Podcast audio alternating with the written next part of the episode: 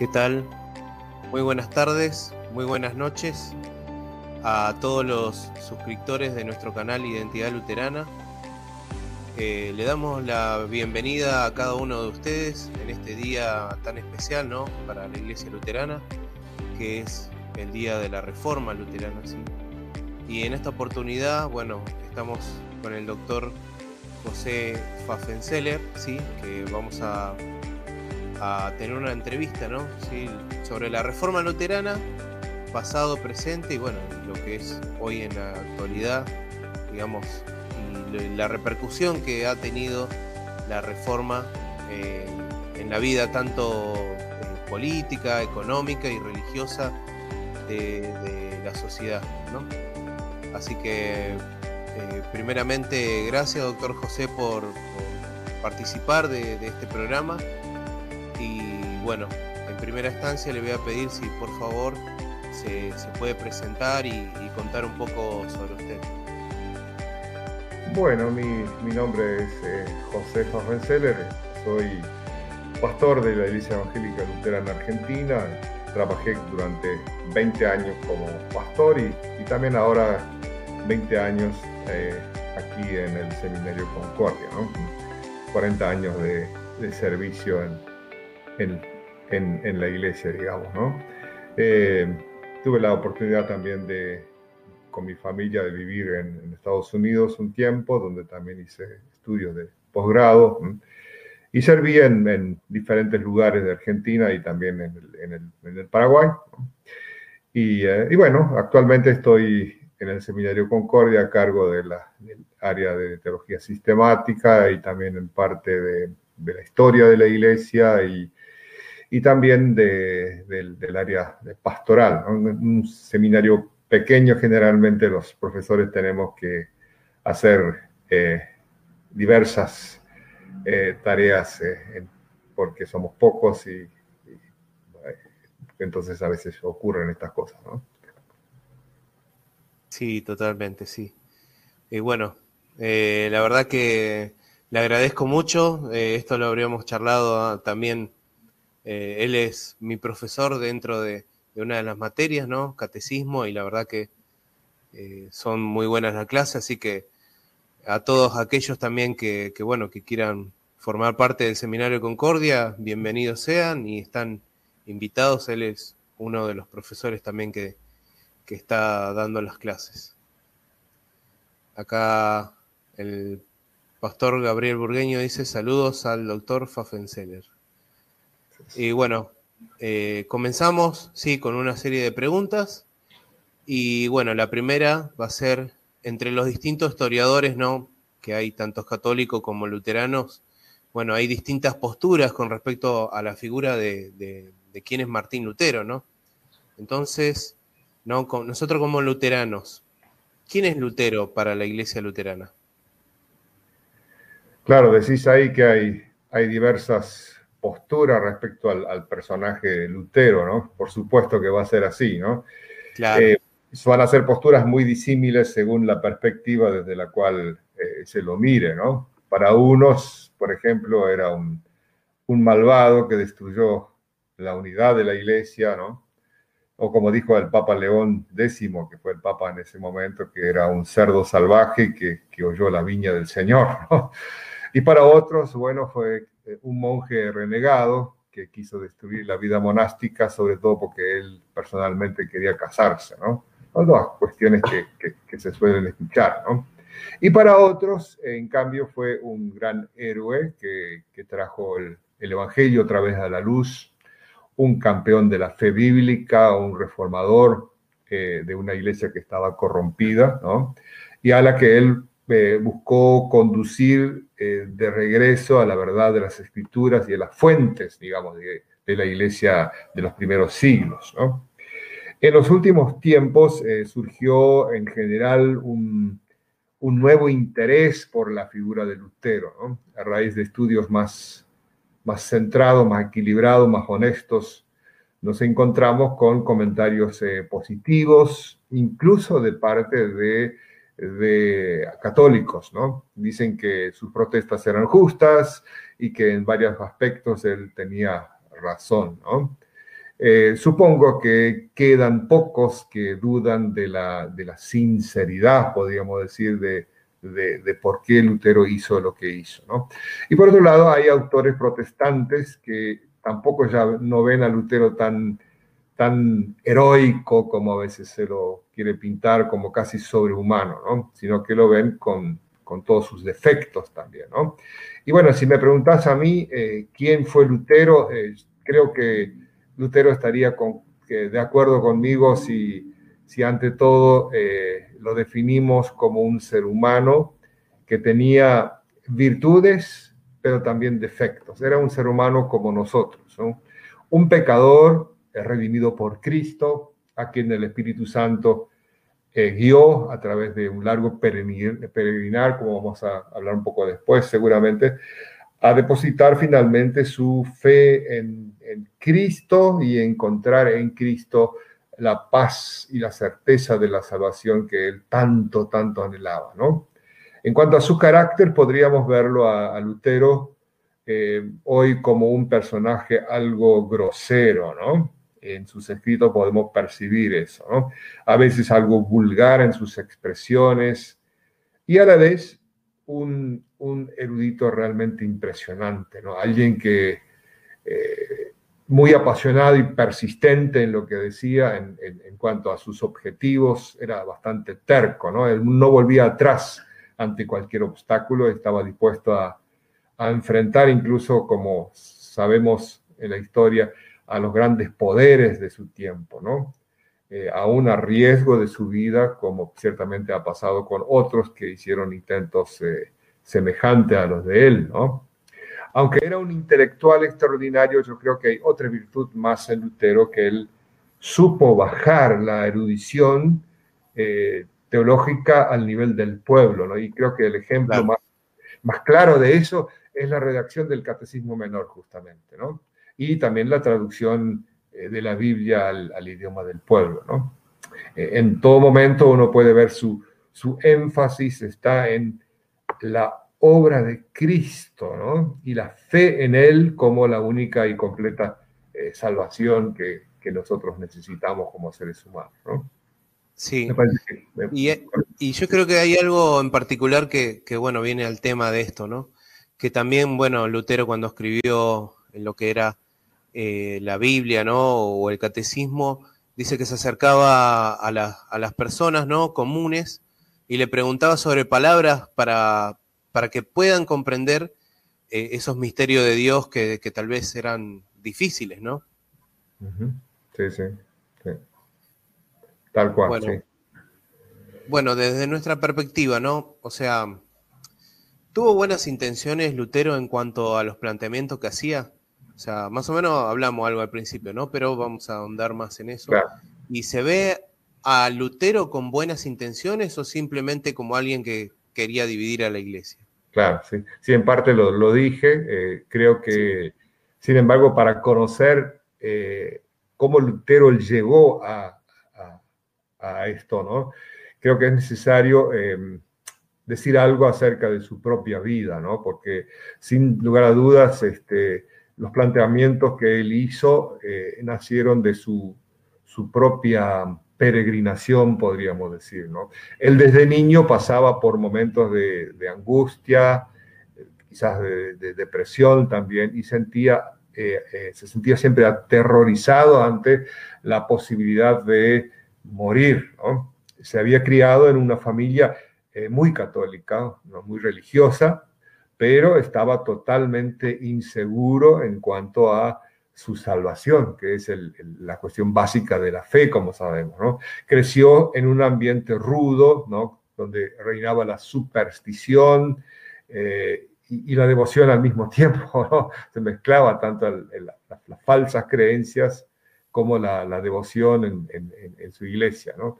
Era normal también vivir con miedo por justamente en ese tiempo por la brevedad de la vida. Generalmente la gente no, no vivía mucho más de 60 años y sobre todo eh, eh, en lo que vendría después de, la muerte de la persona, porque la, la, iglesia de la Edad Media se había alejado de las escrituras y de la salvación por, por la obra y los méritos de Cristo. ¿no? O sea, todo creaba dudas en las personas que tomaban en serio las enseñanzas de la iglesia. El infierno, por ejemplo, el infierno de terror estaba ahí a un paso, ¿no? Y los demonios llevaban a las almas para allá cuando se morían, ¿no? Esas eran un poquito las imágenes que a veces se suelen ver, ¿no? Y con suerte al, al, lugar inventado que era el purgatorio, un lugar intermedio, ¿no? Que después creo que vamos a hablar un poco de eso también, ¿no? Sí. Cristo era eh, visto como un terrible juez, ¿no? Que, que condena a, a los impíos, ¿no? Y para ayudar a la gente a, no perder toda esperanza, como dije, crearon o inventaron eh, el purgatorio, que vendría a ser como una especie de lugar eh, de purga, ¿no? De, purga temporal, ¿no?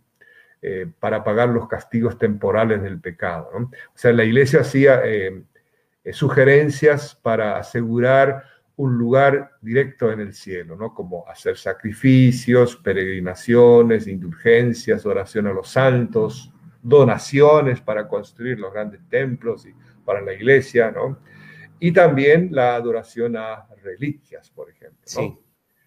Y todo eso podía entonces ayudar algo, pero lo más seguro, lo más eficaz para posiblemente llegar directamente al cielo era eh, la vida monástica, ¿no? O sea, dejar el mundo, dejar la vocación y el servicio, el trabajo al medio del mundo y dedicar la vida a la oración y la confesión en un monasterio, ¿no? Era la forma más segura, como dije, para que las puertas del paraíso se abran después de una breve vida, ¿no?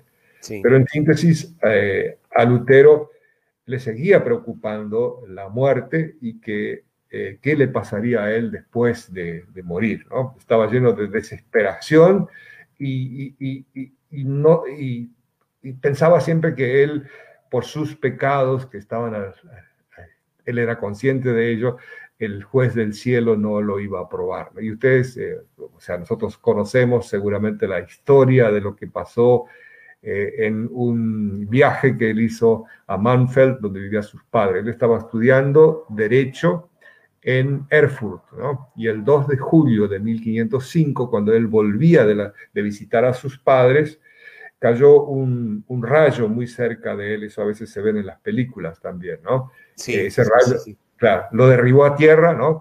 Eh, y, y, bueno, y en la Edad Media eh, esto equivalía a la, una muestra de la ira de Dios. Entonces estaba tremendamente aterrado, ¿no? Entonces fue ahí donde, en medio de la tormenta, el, el, rogó a Santa Ana, que era la patrona de los mineros, ¿no?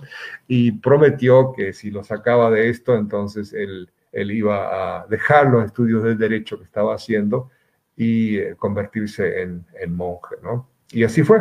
Ingresó en el monasterio agustino de Erfurt, ¿no? Ante la gran sorpresa de sus compañeros de estudio, de sus amigos, y sobre todo su papá, que quería que su hijo fuera un abogado, ¿no? Y ahora, ahora deja todo este, y se mete en un monasterio, ¿no? Pero como fiel hijo de la iglesia, él, él quería seguir el camino más seguro para llegar al cielo, ¿no? Estaba preocupado por sí mismo hasta esta altura, ¿no? Y como monje, realmente se, se, se, se, sabe que él se esforzó hasta el extremo, ¿no? siguiendo estrictamente todas las, reglas monásticas como para, para realmente lograr la paz. ¿no? Pero aún así él no encontró paz para su alma, ¿no? porque él eh, tuvo seguramente sueños eróticos o cuantas cosas más y, malos deseos, ¿no? Y sentía de repente que él no, ni siquiera podía amar a Dios porque Dios me pide algo que yo no puedo hacer, ¿no? Incluso cuando fue ordenado eh, sacerdote o cura eh, de la Iglesia Católica Romana, ¿no? él seguía eh, con problemas en su conciencia. Él se confesaba muy a menudo, este, pero sin embargo él, sentía que, Dios no lo podía aprobar porque él pensaba que debía salvarse por sus obras. ¿no? Bueno, y así fue que cuando él fue profesor en la Universidad de Wittenberg y enseñaba Biblia, estudió las escrituras, y eso lo llevó a darse cuenta de las falsas doctrinas de la iglesia y de la corrupción de la iglesia. Hasta tuvo oportunidad de ir a Roma, enviado por superiores de la, de la orden de los agustinos, ¿no? Y conoció, así en, conoció ahí en, primera mano todo lo que pasaba, conoció la corrupción y se convenció todavía más de la falsedad doctrinal de, su iglesia, ¿no? Y cuando más se, se, dedicaba ahí a estudiar la Biblia, más entendía que Dios ama a los seres humanos y que por eso los perdona. Encontró finalmente también el, el, sentido de la justicia de Dios. Él pensaba antes que la justicia de Dios era algo que Dios demanda de nosotros, cuando de repente descubrió que eh, por medio de la fe en Cristo Dios nos adjudica la fe en Cristo. El amor de Dios es, es grande, que mandó a su Hijo Jesucristo para sufrir y morir por los pecados de las personas. O sea, Él fue el, el, Dios humanado que fue el sustituto de todos nosotros, ¿no? Y por medio de esto, entonces, Él se convenció cada vez más de las enseñanzas de las Escrituras y, y, de la persona, eh, y que, que, que cuando uno cree en Cristo, ¿no es cierto?, uno tiene perdón de pecados, tiene paz con Dios, está reconciliado con Dios, ¿no? O sea, no es por causa de las buenas obras eh, que Dios perdona y salva a las personas, sino por medio de la fe en Jesucristo. Ese era el gran, el gran descubrimiento, ¿no? Y ahí fue donde de repente se le abrieron los ojos y, realmente quedó, eh, fue una nueva persona, podríamos decir. Pero entre tanto, en Roma, el Papa León X quería terminar con la construcción de la Basílica de San Pedro, ¿no? Y fue entonces que para conseguir dinero, entre otros, el Papa autorizó a los, a los curas y a los monjes a vender este, por toda Europa las indulgencias, ¿no? Este, en la zona de Alemania fue un tal el monje Tetzel el, encargado de, eso, como sabemos, ¿no? Eh, y era algo común en la época y una forma más de, de explotar eh, financieramente a, las personas, especialmente a los pobres también, ¿no? que las indulgencias eran una especie de, certificado que garantizaría el perdón mediante el pago monetario. El Tetzel justamente se dice que decía eh, para convencer a la gente que pague por los pecados de ellos y también por compra indulgencia por los ya fallecidos, diciendo cuando hablamos las monedas caigan en el fondo del cofre, las almas serán libertadas del, castigo de Dios o, del infierno, o del purgatorio. Sí. Bueno, Lutero ahí pronto supo que estas ventas de indulgencias estaban eh, muy cerca de, de, Wittenberg, aunque el príncipe de, Sajonia no permitió que entrara en su territorio, pero, pero la gente de ahí iba al otro lado del río y compraba. ¿no? En esa época él, él, ya estaba bien afirmado, estaba bien afirmado en el mensaje del perdón de Dios, que según la Biblia es obtenido gratuitamente por causa de la muerte de Jesucristo en, la cruz. ¿no? Y por eso la, la, venta del perdón por medio de indulgencias lo dejó realmente muy preocupado por, por su iglesia. ¿no? Y esto lo llevó entonces a, a intentar un, un, debate público sobre el asunto. ¿no? Y así fue que hoy, 31 de octubre, hace 504 años atrás, ¿no? Eh, publicó este, eh, estas, estas tesis. La tradición dice que los clavó ahí en la puerta de la iglesia del castillo de Wittenberg con eh, un documento de 95 tesis, donde él cuestionaba justamente la venta del perdón de pecados y, otros cuantos abusos más de, la iglesia. Y por supuesto, la iglesia católica romana, o Roma, mejor dicho, eh, reaccionó a esto. ¿no? Y ordenó que Lutero se presentara en Roma para, para defenderse contra las acusaciones que él hacía. ¿no? Eh, pero el, el, digamos, el príncipe o gobernador de Sajonia, Federico el Sabio, no, no permitió que Lutero viaje porque sabía que iba a correr la suerte de Juan Hus y de cuantos otros que antes habían sido matados. ¿no? Entonces Lutero tuvo, eh, sin embargo, varias interpelaciones. ¿no? Eh, por, por enviados papales para tratar de acallarlo, ¿no? Pero él mantuvo sus afirmaciones siempre apuntando hacia las escrituras, ¿no? Sin acuerdo con Roma, él eh, eh, el, Papa, digamos, emitió el decreto por el cual Lutero fue excomulgado, ¿no? Y los escritos de Lutero también fueron considerados heréticos, y no solo eso, sino que fueron públicamente quemados, ¿no? Y ahí es donde Lutero reacciona, ¿no? Este, quemando también la bula papal, ¿no? Y, otros escritos papales, ¿no? Entonces, hubo Tengo acá unas, unas preguntas y unos saludos también, si me ah, permite.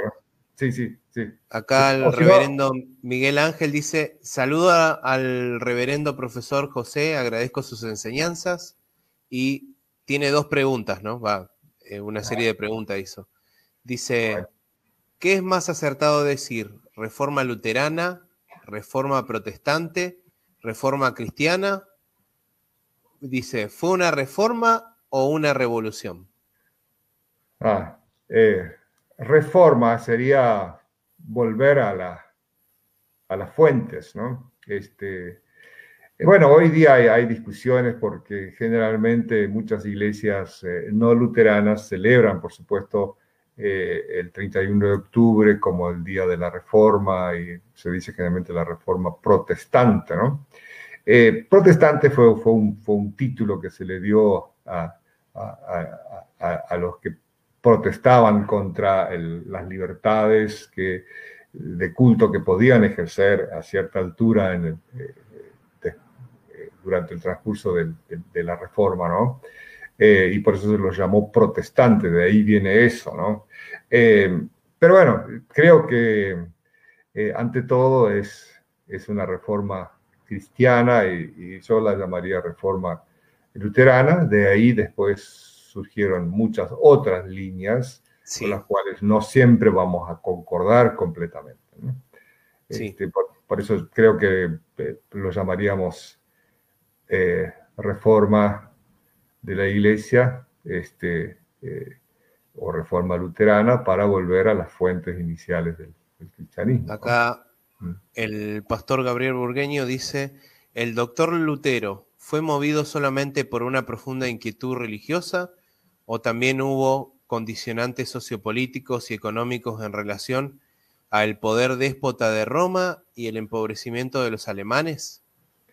Por cierto que sí, ¿no? Este, creo que eh, después más adelante íbamos a hablar justamente sobre eso. Yo creo que el apoyo de los, muchos de los príncipes eh, que digamos que eran los, diríamos, gobernadores, diríamos nosotros hoy, de los diferentes estados alemanes, este, eh, apoyaron porque también políticamente les convenía, ¿no? Claro. Este, eh, sí, sí, sin duda, pero seguramente muchos también tuvieron sinceras convicciones después, ¿no?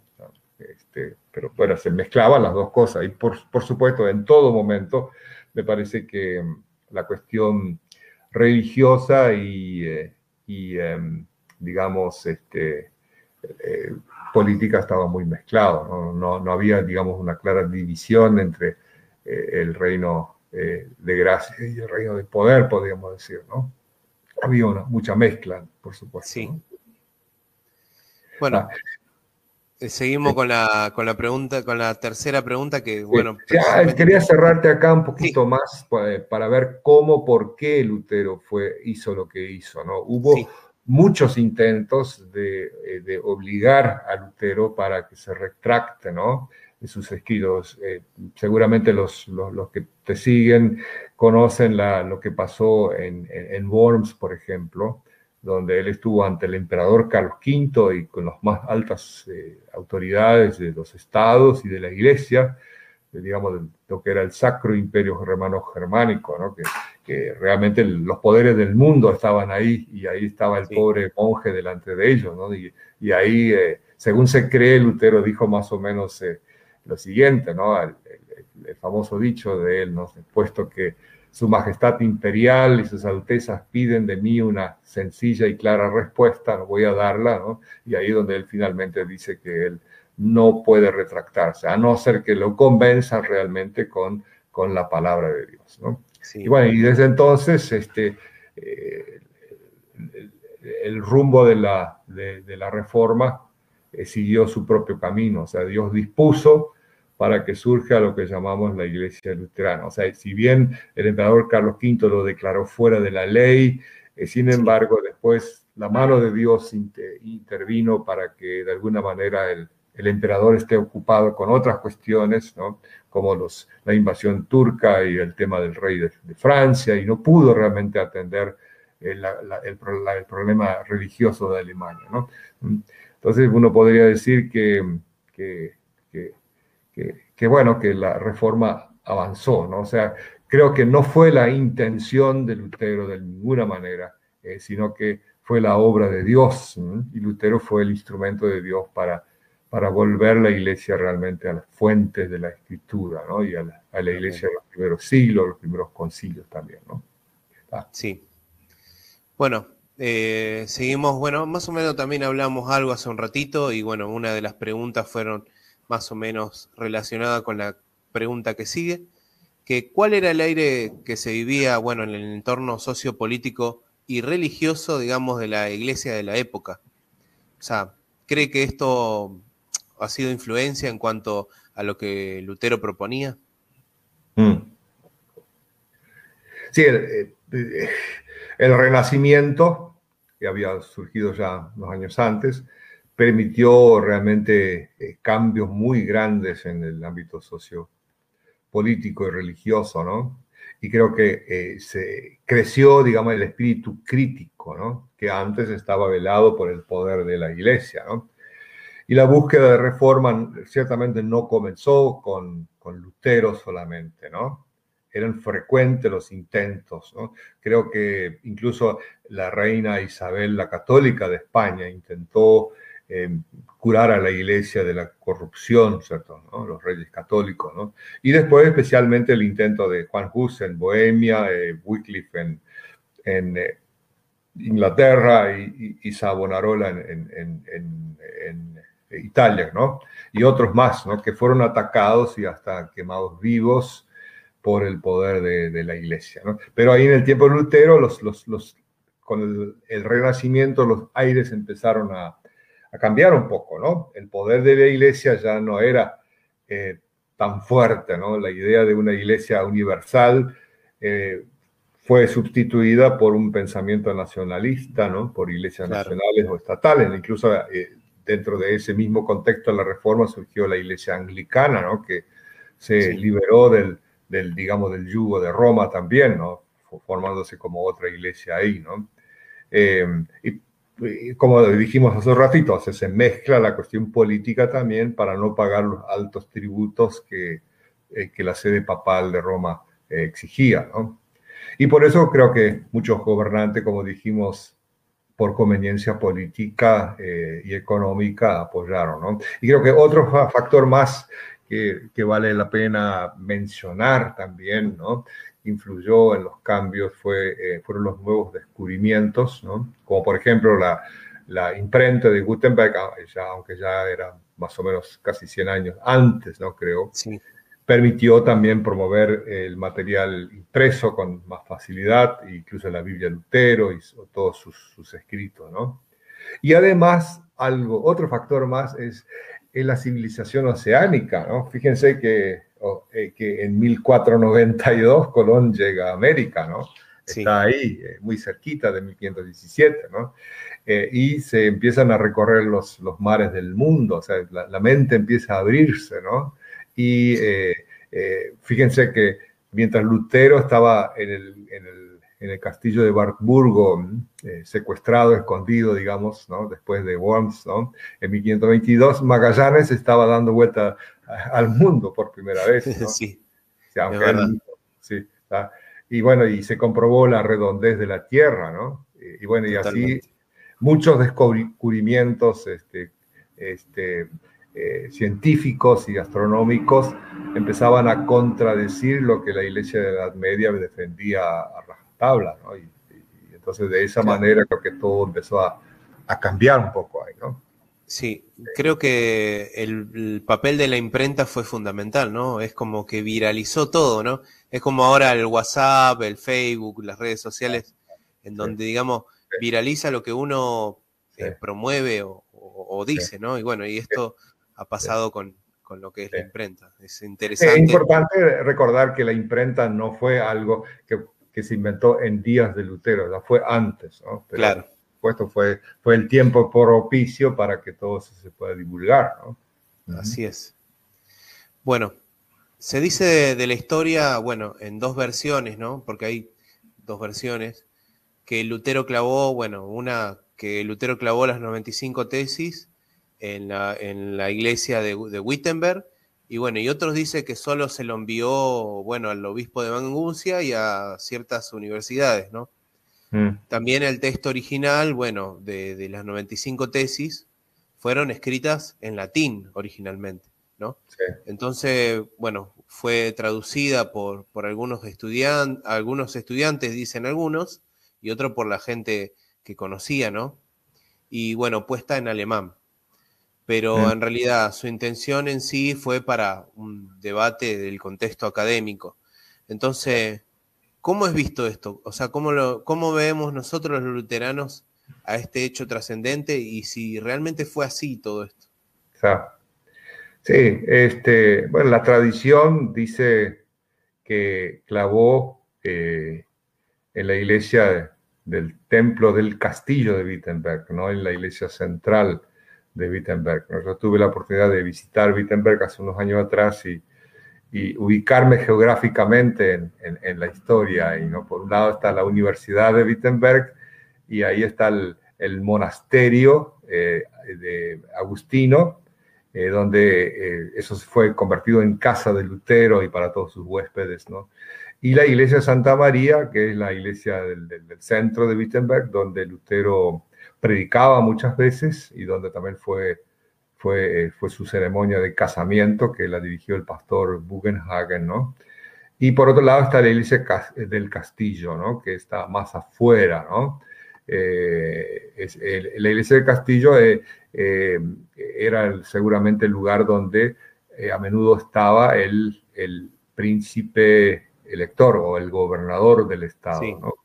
Y eso era vísperas del Día de Todos los Santos, ¿no? Y había mucha gente ahí porque al día siguiente el, el, digamos, el gobernador Federico el Sabio eh, tenía reliquias, ¿no? muchas reliquias que la gente podía adorar y ganarse eh, méritos delante de Dios. ¿no? Entonces, ese momento él aprovechó, ¿no? habiéndose enterado de las indulgencias y, de, y también veía mal lo que el gobernador estaba haciendo. Y eso es, era bastante fuerte, que, que un monje se anime o un profesor universitario se anime a, hacer eso, ¿no? Y bueno, y volviendo ahí a las 95 tesis, en, en, tiempos más recientes se escucha mucho esto de si realmente es verdad que Lutero clavó en esa puerta ahí, o si simplemente las envió a, alguien. Eh, personalmente yo me, me, parece que es algo sin mayor importancia, a mí por lo menos no me tiene cuidado clavó o no las clavó o cómo fue, ¿no?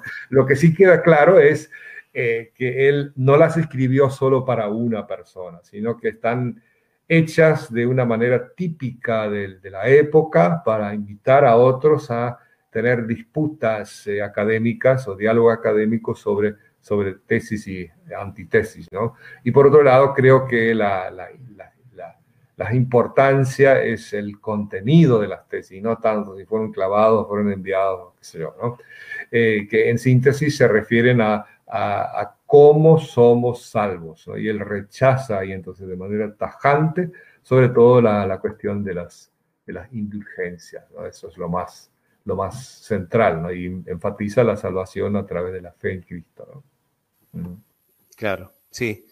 Y bueno, es, algo que normalmente se hacía y bueno, y si uno ve las 95 tesis, eh, su introducción dice, ¿no? Para ser debatidas.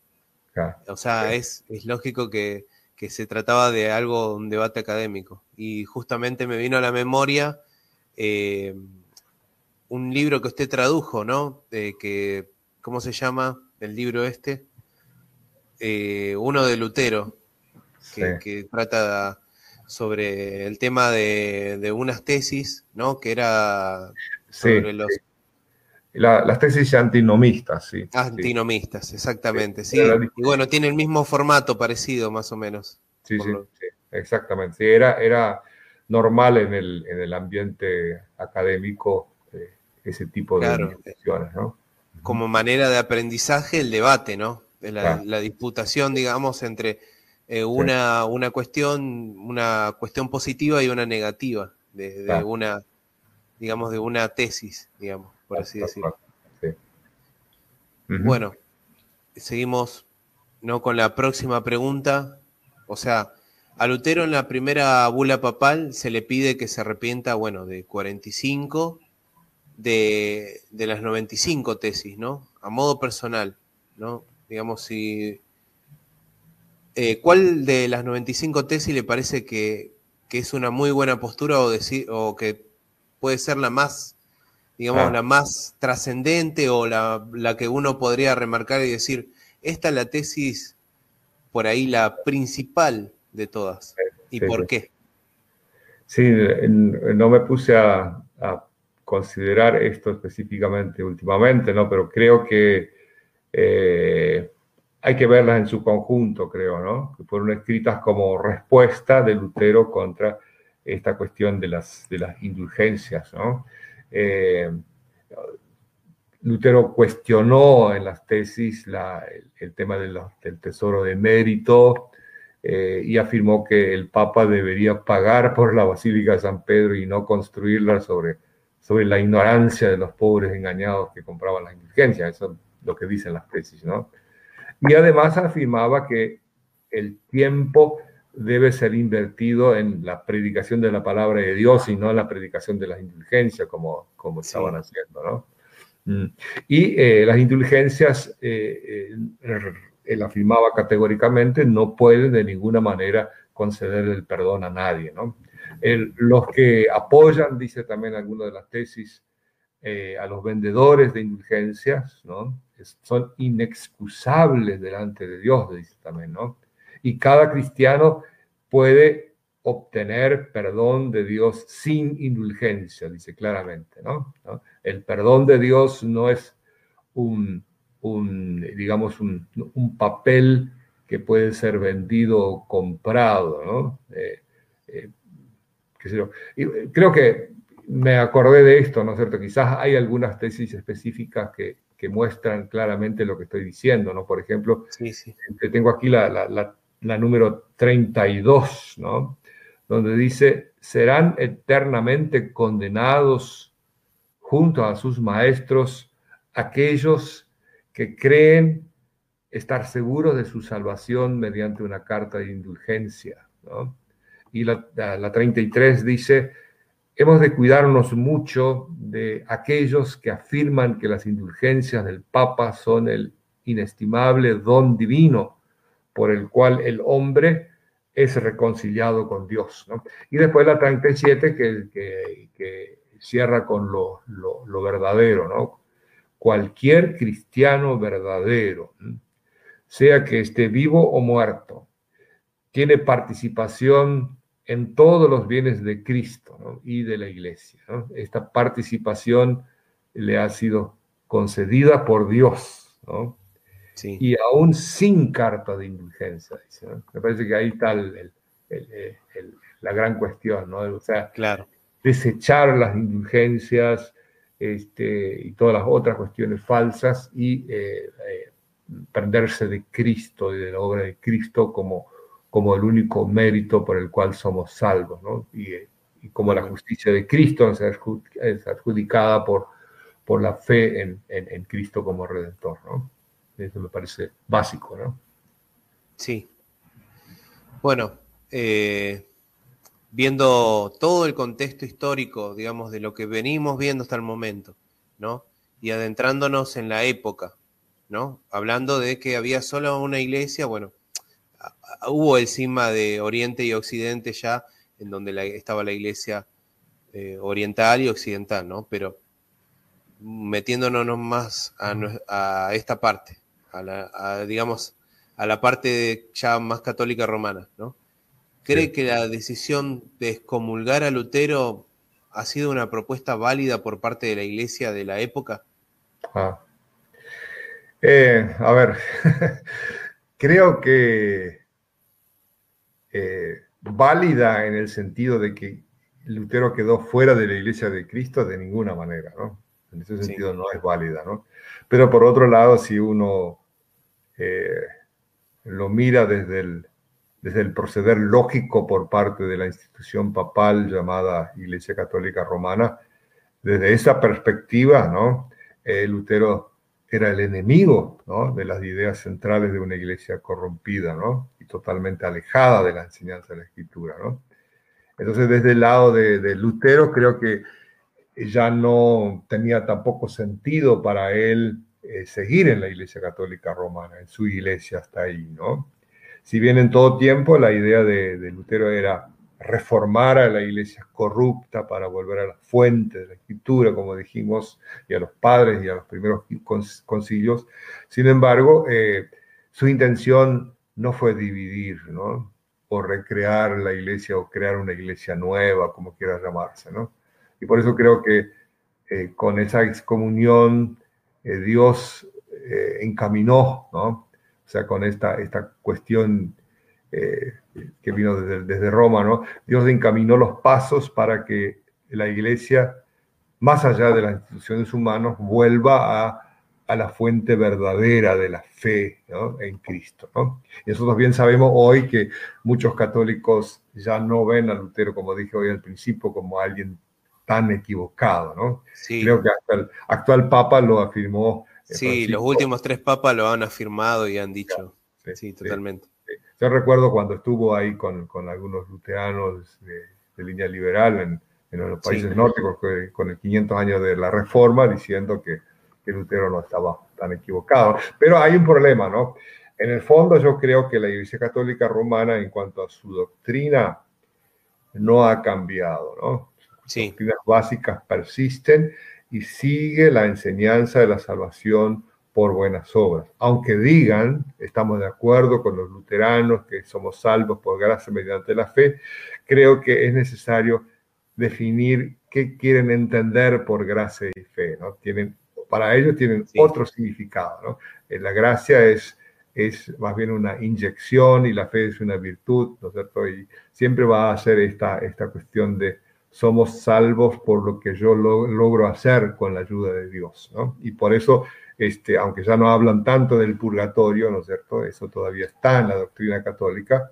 Y además el, el concilio este, de, eh, ¿cómo se eh, No, se me fue el nombre ahora.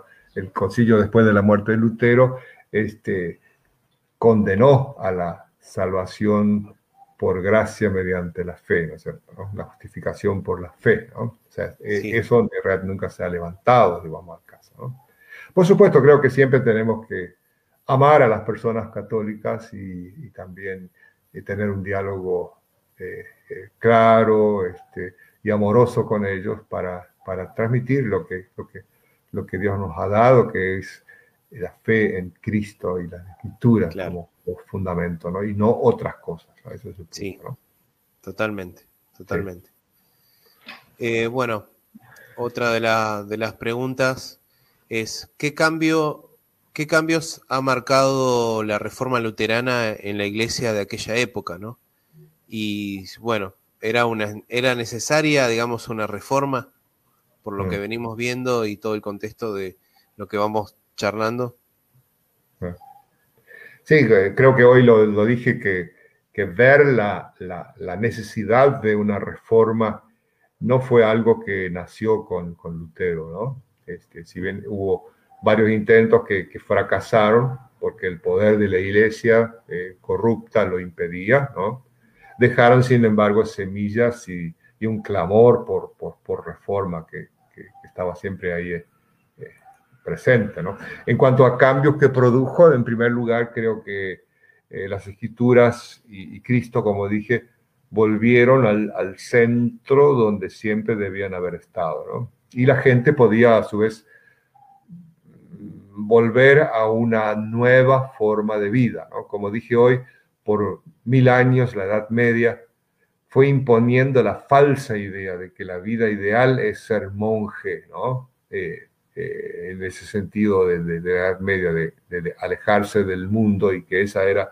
la mejor manera de ser salvo. ¿no? Por lo tanto, el hogar y las ocupaciones en general eran seculares y eran no eran tan sagradas o para nada sagradas en comparación a la vida célibe de castidad, pobreza y obediencia de los monjes. ¿no? Eh, se sostenía que la gente común eh, podía ayudarse con peregrinaciones, con ofrendas, con indulgencias o con donaciones, como dije hoy, pero algo este, eh, que mejor funcionaba era eso de, hacerse religioso, digamos, ¿no? Pero bueno, con la reforma uno no puede ganarse la salvación por algo que uno hace. Eso quedó claro ¿no? en, las enseñanzas. ¿no? Dios lo da como don gratuito en Cristo. Y las buenas obras, la nueva obediencia de la cual habla la Confesión de Augsburgo, por ejemplo, no son para ganarnos el perdón, sino que son el, el resultado gozoso de haber recibido el perdón. ¿no? Es una respuesta a eso. ¿no?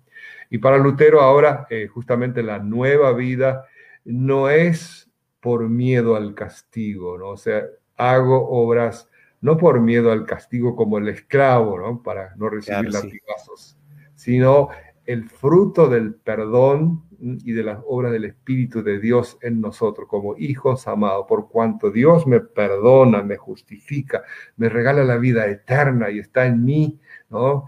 Eh, yo como hijo amado de Dios, hijo adoptivo de Dios en Cristo, deseo eh, eh, amar a Dios y en su nombre al prójimo. ¿no? O sea, no debemos nunca confiar en, nuestras buenas obras ni jactarnos de ellas.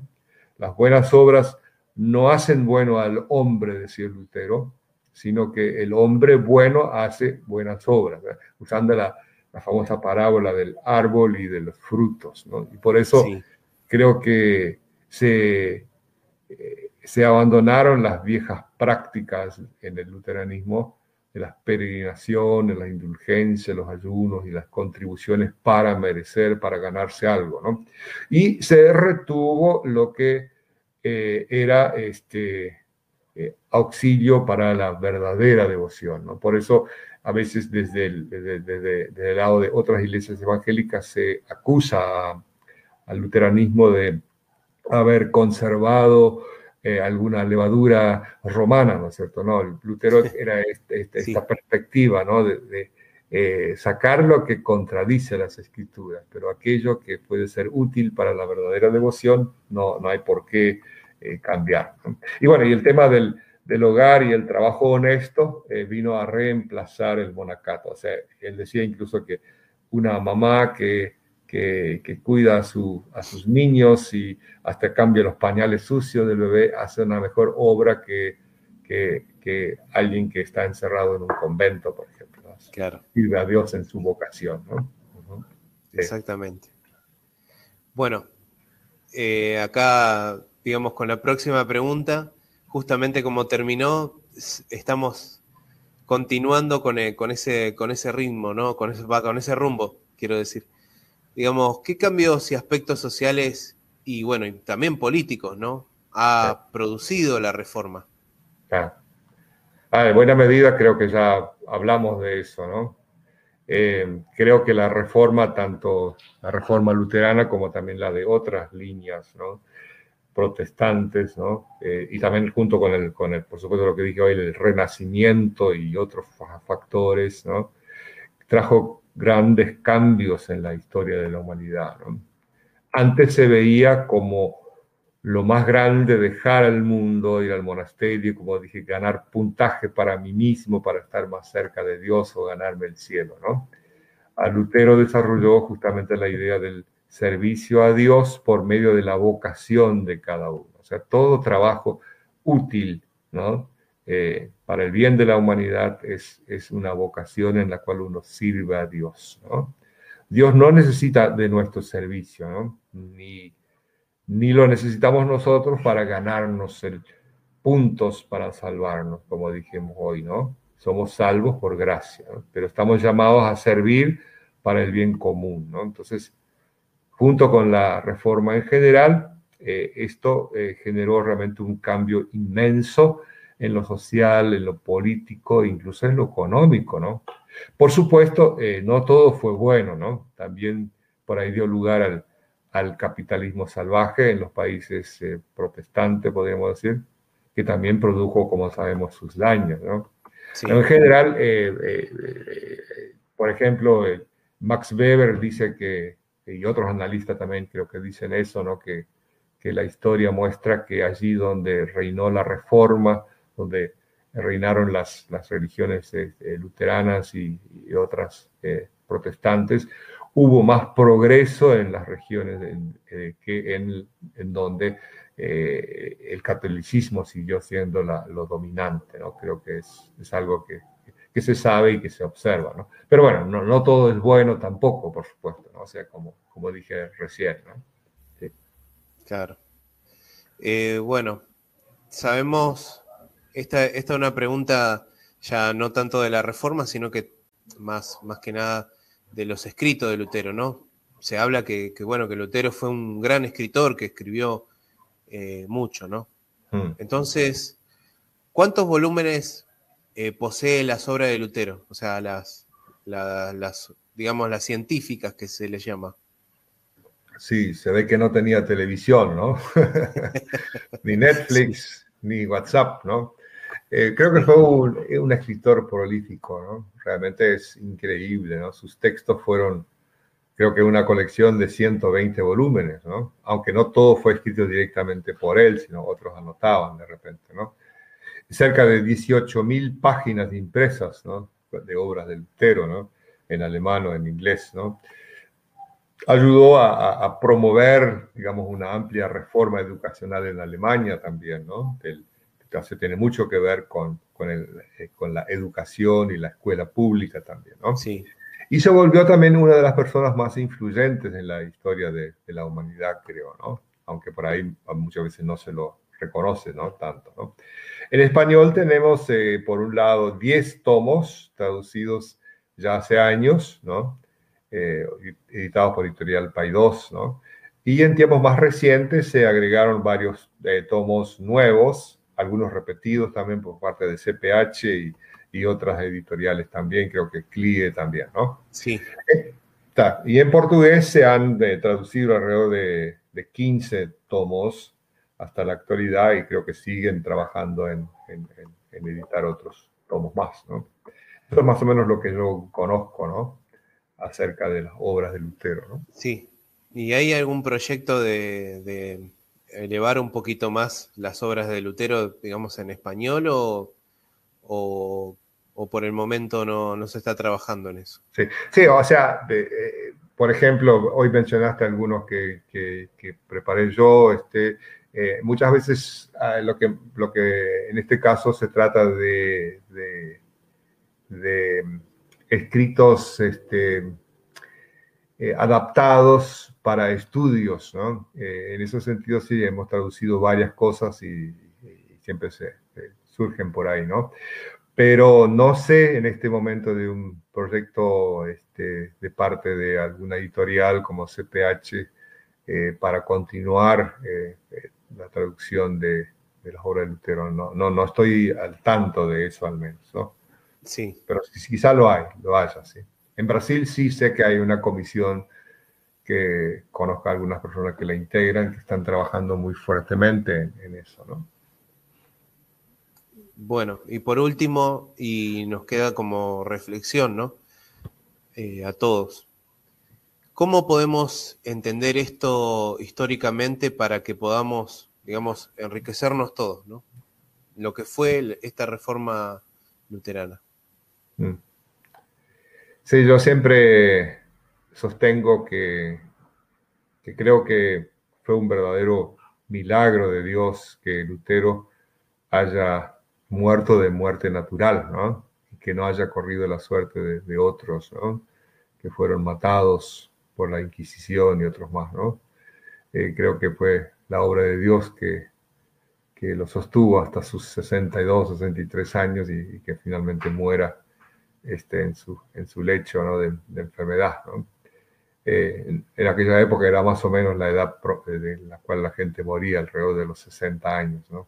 Este, algunos quizás lo pasaban, pero eran pocos, ¿no? Jesucristo dijo que ni las puertas del, del infierno podrán destruirla, ¿no? La iglesia de Cristo es el, como sabemos, el, eh, el conjunto de todos los verdaderos creyentes en Cristo, más allá de las instituciones humanas que llamamos iglesias, ¿no? Iglesias de lo que fuere, ¿no? Creo que Dios siempre se ha mantenido un pueblo fiel, aún en tiempos previos a la reforma y en, los oscuros tiempos de la Edad Media, por ejemplo, ¿no? ¿Y cómo podemos enriquecernos, no? Este, yo creo que manteniéndonos fieles a las enseñanzas inspiradas, las escrituras que son inerrantes, que no se equivocan, ¿no? Y que fueron expresadas de manera clara también en la reforma luterana y presentadas en, en nuestras confesiones luteranas, ¿no?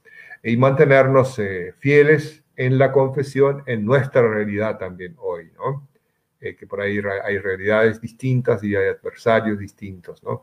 Exaltando siempre el hecho central de que somos salvos por la gracia de Dios, por los méritos de Cristo, mediante la fe, ¿no? Eh, hoy creo que estamos viviendo otra vez en, en, una, en un tiempo post-cristiano, podríamos decir, ¿no? donde la, fe cristiana es, es atacada constantemente y, creo que también eh, podríamos decir que, que, la verdad es dada vuelta, ¿no? O sea, la, la mentira aparece como verdad y, la verdad como mentira, ¿no? Y, cada vez más este, es difícil eh, hablar en contra de eso porque hasta uno corre riesgos de ser perseguido y, y maltratado, ¿no? De hecho, ¿no? Claro. Así es. Bueno, eh, le agradezco, doctor José, por, esta entrevista. La verdad que muy agradecido también a cada uno de los que nos siguió hasta el momento.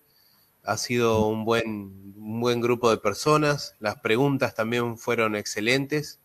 Así que le damos gracias a cada uno de los que participaron. Bueno, no se pierdan las próximas dos entrevistas que también cerrarían con este ciclo de, la reforma.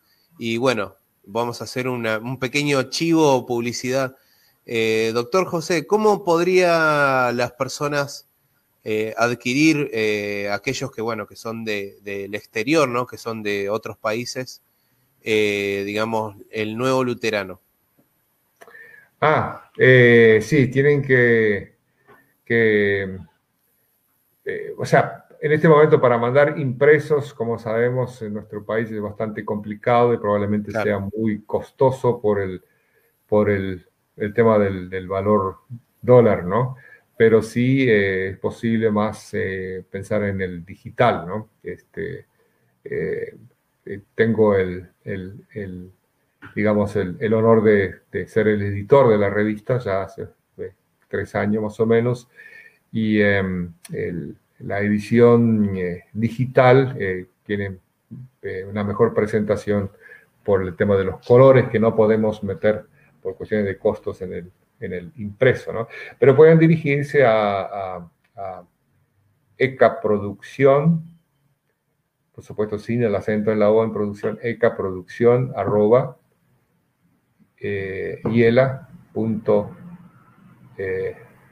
a ver, .org.ar, claro. ecaproducción arroba El pastor Eldor ahí puede eh, responderles y, decirles cómo, cómo se hace para acceder después a la revista.